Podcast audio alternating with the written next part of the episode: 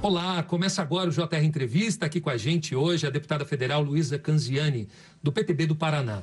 A deputada faz parte da Coordenadoria dos Direitos da Mulher, da Comissão de Ciência e Tecnologia e da Comissão de Educação. Ela também é presidente da Frente da Economia Digital. Deputada, seja muito bem-vinda ao JR Entrevista, um prazer recebê-la. Muito obrigada pela gentileza, Alessandro. Uma alegria estar ao seu lado e também com os nossos telespectadores. Vamos começar falando de um tema que está com muita frequência na mídia e também muito latente né, lá no Congresso, que é a PEC dos precatórios. Parte da PEC ela vai ser promulgada pelo Congresso. A ideia é liberar recursos para o pagamento de 400 reais do Auxílio Brasil. Entre os dispositivos que não poderão ser promulgados, foram alvo de mudanças no Senado estão a transformação do Auxílio Brasil em programa social permanente e a obrigação de que o espaço fiscal aberto pela nova regra seja usado apenas para políticas sociais. Como é que a senhora vê a votação que volta para a Câmara agora? Esses itens que foram é, alterados lá no Senado, enfim, não foram aceitos, uhum. voltam para a Câmara. Como é que a senhora acredita que a Câmara vai se posicionar em relação a esses temas? Olha, Alessandro, primeiro dizer que essa é uma discussão de fundamental importância, especialmente nesse momento complexo que não só o Brasil, mas o mundo estão vivenciando, né? Correntes da questão da pandemia, que ainda continua assolando o nosso país. A gente vê, infelizmente, uma geração como a minha, com quase 30% de jovens brasileiros desempregados. A gente também, olhando a, a, questão da desigualdade educacional, essa desigualdade ela ficou ainda mais evidente, tantos outros problemas que a gente está vivenciando, como inflação, entre outros.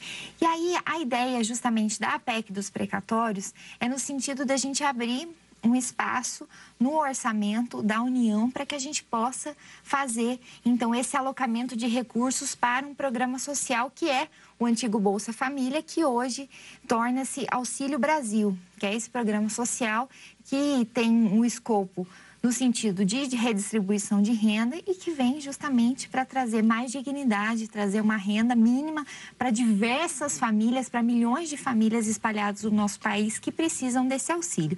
E aí nós tivemos mudanças importantes, mas que na nossa visão é, colocam esse programa como efetivamente uma política de Estado, na medida em que é uma política permanente, agora através é, de um inciso que foi colocado. Nós, então, temos o Auxílio Brasil como uma política permanente, que, inclusive, coloca é, a não possibilidade mais de haver filas. Então, hoje nós não teremos mais filas, graças ao texto que foi aprovado na Câmara, entre outras mudanças. Mas a nossa visão é essa discussão, em paralelo, obviamente, com a, com a discussão da PEC dos precatórios, é muito importante para esse momento que nós estamos vivenciando. Esses trechos que voltam, né, que não passaram pelo Senado, né, parte vai ser promulgada e essa parte volta porque é a regra né, de uma proposta. Teve mudança, tem que voltar para a Câmara. A senhora acredita que, que vai ser reformulado, eles vão tentar modificar para passar também, enfim? Eu acho que novamente esse texto vai ser discutido e vai ser amadurecido na Câmara, né? A gente tem na Câmara dos Deputados um ambiente muito diverso. Então são 513 deputados e a gente tem discussões muito acaloradas, inclusive, mas que no fim das contas visam a construção de pontes e consensos. Então, eu acredito que haverá um debate com muita tecnicidade e equilíbrio, como foi inicialmente a discussão eh, e a aprovação do Auxílio Brasil, que nós tivemos uma aprovação maciça da Câmara dos Deputados, inclusive a oposição e o governo convergindo para que a gente tivesse a aprovação desse texto. Eu acredito que na volta do texto, então, a Câmara dos Deputados, haveremos também de ter esse ambiente de muita discussão e construção construção de consensos. Deputada, quem está em casa já está cansado de ouvir, né, PEC dos precatórios, explicando melhor, o governo pediu aí uma postergação dos pagamentos de dívidas do Estado eh, frente a decisões judiciais, justamente para ganhar esse aporte e possibilitar o pagamento de 400 reais. Muitos especialistas trataram esse, essa, essa manobra do governo como um calote. Como é que a senhora viu isso? A senhora vê como um calote ou não? Não, não, não é bem assim? Olha, na minha visão, é, com o aumento das despesas recorrentes, infelizmente a gente vive um, um espaço cada vez mais espremido para a questão dos gastos, e gastos, inclusive, com despesas relacionadas a políticas e assistências sociais. Então, foi um mecanismo do governo dizer que, de fato, essa é uma política pública que precisa ser priorizada, que precisa chegar até a ponta, chegar até os municípios brasileiros, estar descentralizado no nosso país e, consequentemente, ter recursos para isso, mas também sem honrar os seus compromissos, que são os pagamentos dos precatórios. Então, na minha visão, essa discussão e essa aprovação foi sim meritória, porque no centro de tudo isso está definitivamente aquele que é o ser e é o bem mais importante de uma cidade, de um estado, de um país, que são as nossas pessoas, são os brasileiros, são os cidadãos do nosso país. Deputado, agora vamos falar das emendas do relator, né? Justamente houve a liberação por parte da ministra Rosa Weber, o Supremo Tribunal tinha é, suspendido porque pedia mais transparência para essas emendas, inclusive a previsão de recurso para o próximo ano 16 bilhões de reais e a ministra reconheceu que o Congresso transformou ali o mecanismo das emendas para o relator é, com a possibilidade de maior transparência. Como é que a senhora viu a decisão da ministra de liberar as emendas que tavam, estavam suspensas? Olha, eu acredito que a decisão da ministra, no sentido de liberar as emendas, foi uma decisão assertiva, até porque muitas políticas públicas, obras e investimentos dependiam dessa liberação. Há um montante muito significativo de recursos nessa descrição orçamentária. Então, na minha visão, foi muito importante essa decisão da ministra, paralelamente a movimentos também que a Câmara e o, o Senado e, consequentemente, o Congresso Nacional têm feito, no sentido de dar mais transparência para as emendas de relator, para dar mais transparência, inclusive, nas discussões e nos encaminhamentos do Orçamento Geral da União.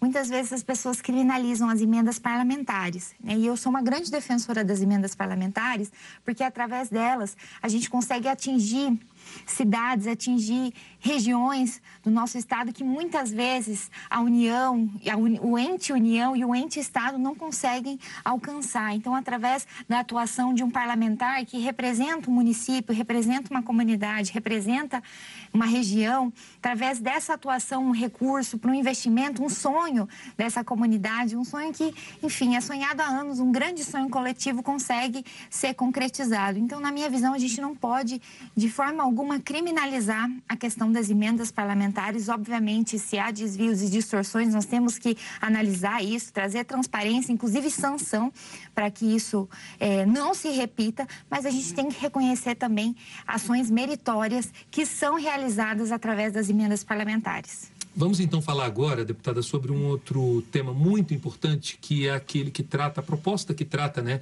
da prisão após a condenação em segunda instância. O relator, né, ele adiou a votação do parecer e eu queria saber qual a sua opinião dessa proposta que tramita na Câmara. É válida a prisão após a condenação em segunda instância ou não?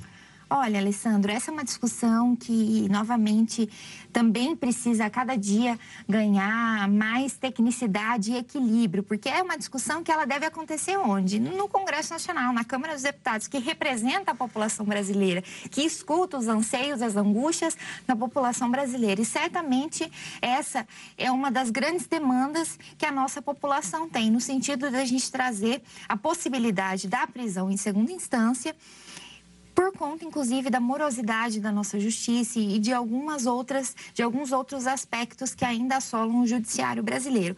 Na minha visão, inclusive como advogada, eu acredito sim que nós deveríamos ter a prisão em segunda instância, mas de novo, quem tem que dar essa decisão, quem tem que aprovar uma legislação no sentido, nesse sentido é a Câmara dos Deputados e o Congresso Nacional. O Congresso que tem que dar essa resposta e não outras instituições, poderes e instâncias. Então, Isso não feriria a presunção de inocência como os defensores da não prisão falam é, a, a, presunção de inocência até que ele é, não seja culpado, né? Até última instância tem que ter isso. A senhora acredita que não fere? Na minha visão, não haveria esse ferimento.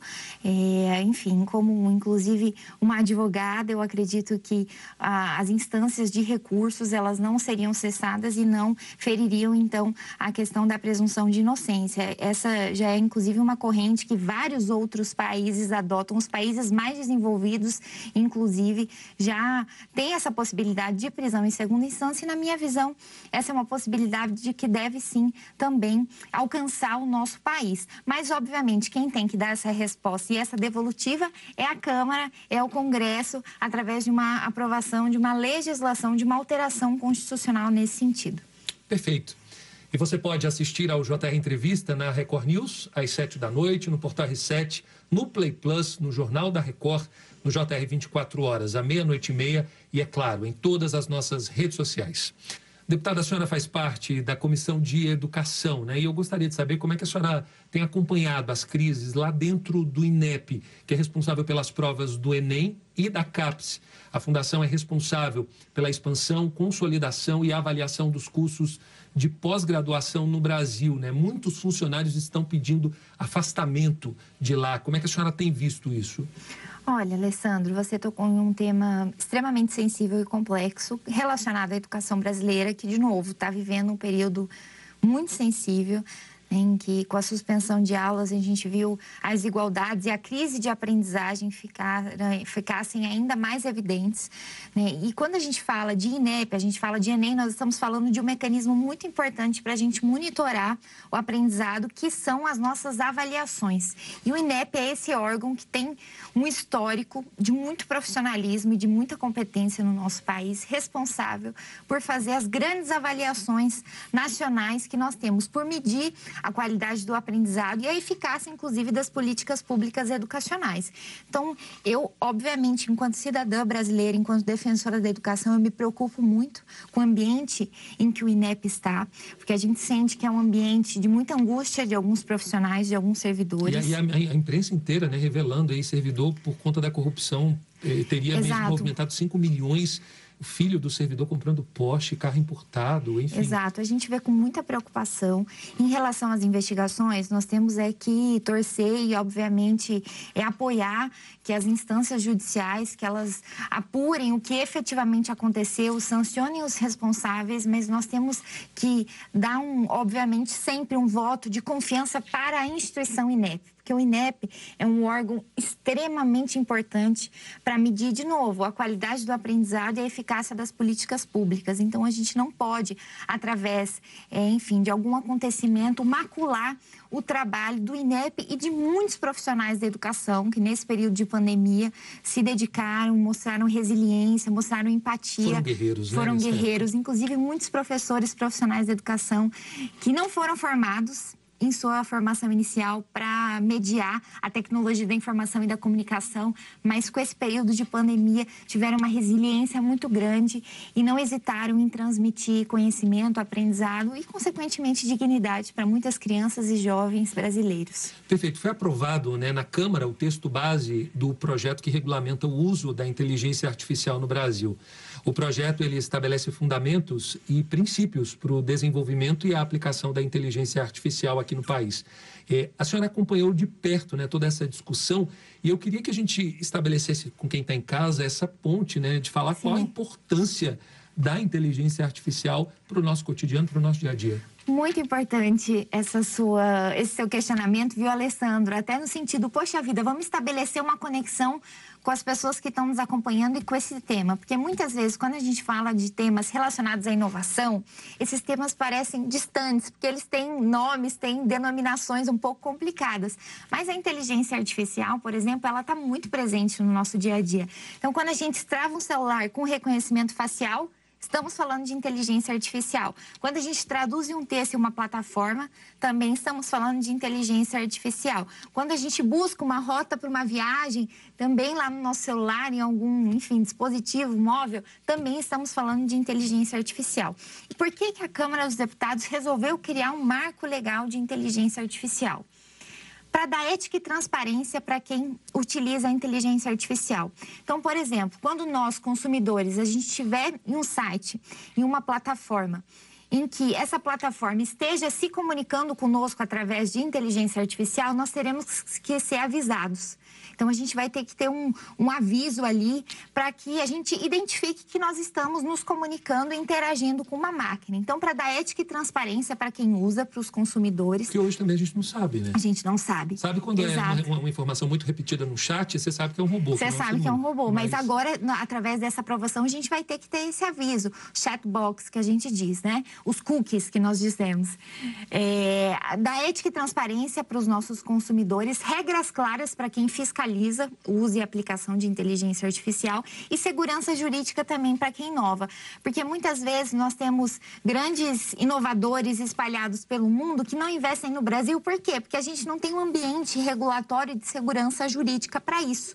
Então, o marco legal de IA também vem nesse sentido no sentido de dar, em última instância, impulsionamento para a inovação no país. A senhora faz parte do grupo de trabalho lá da Câmara que trata da implantação da tecnologia 5G no Brasil. E um grande problema, um grande impasse desde o começo da, da, dessa discussão é justamente atender às cidades pequenas, né? Como é que a senhora está vendo essas questões aí? O que, que a Câmara tem feito para justamente tentar atender esses municípios pequenos, enfim? Olha, Alessandro, a discussão do 5G vai ser um marco na história do nosso país e do mundo, né? Uma pauta extremamente transversal, ou seja, ela passa por diferentes áreas. Então, a gente fala de educação com tecnologia 5G, a gente fala do agronegócio com o 5G, né? a gente fala das cidades com as cidades inteligentes com acesso à tecnologia 5G, a gente fala com a medicina através da telemedicina, agricultura, também né? agricultura, enfim, são, são, é uma pauta que ela perpassa passa por diferentes áreas do nosso cotidiano e da nossa vida. Então, é uma pauta de extrema importância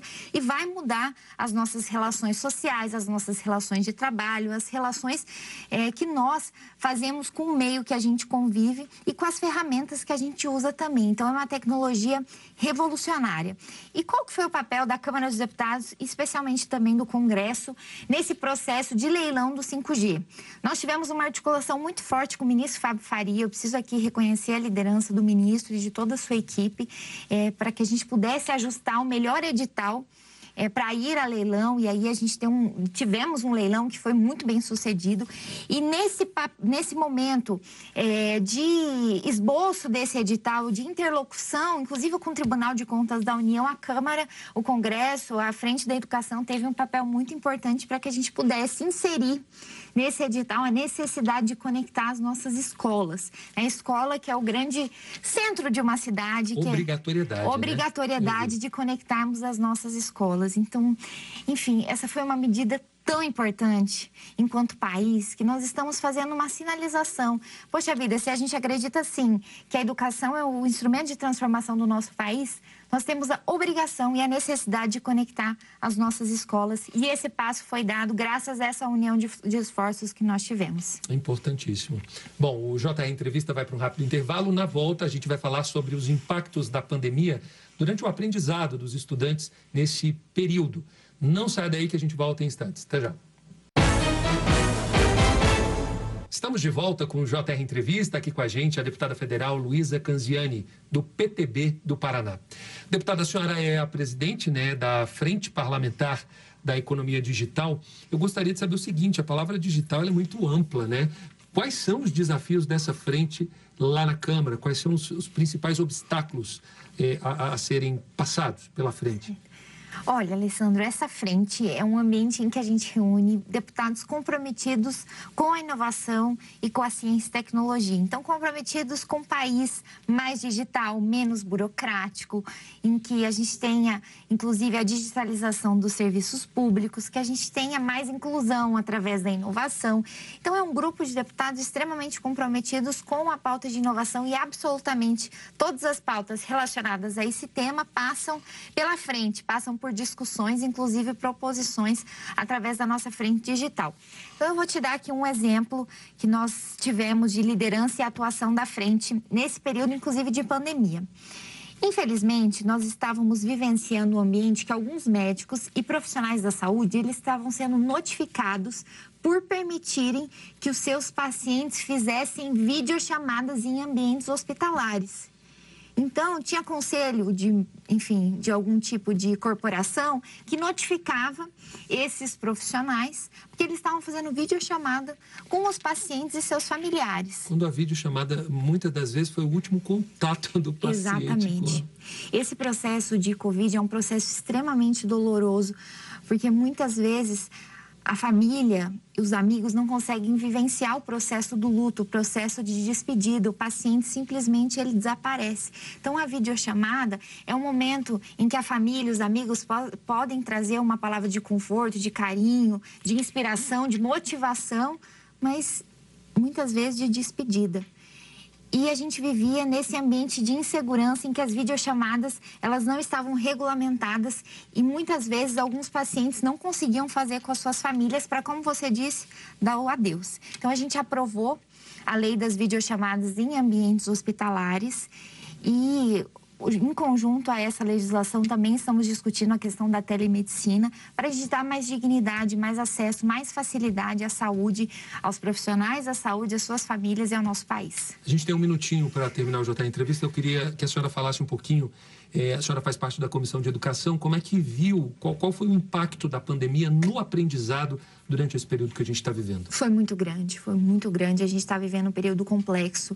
Com a suspensão de aulas, as desigualdades educacionais elas ficaram ainda mais evidentes. Então a gente já tinha um ambiente de desigualdade muito grande entre estados, entre rede pública, entre rede privada, entre diferentes condições socioeconômicas do nosso país.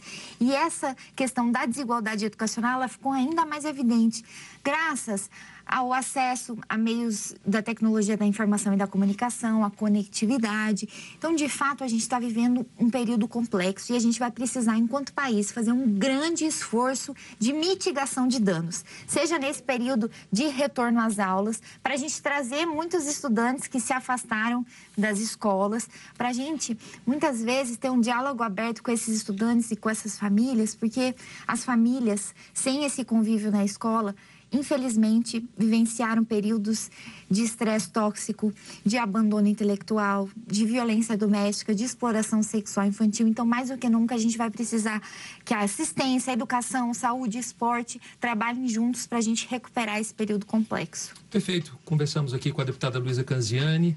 Deputada, muito obrigado pela sua participação aqui no JR Entrevista. Foi um prazer recebê-la, viu?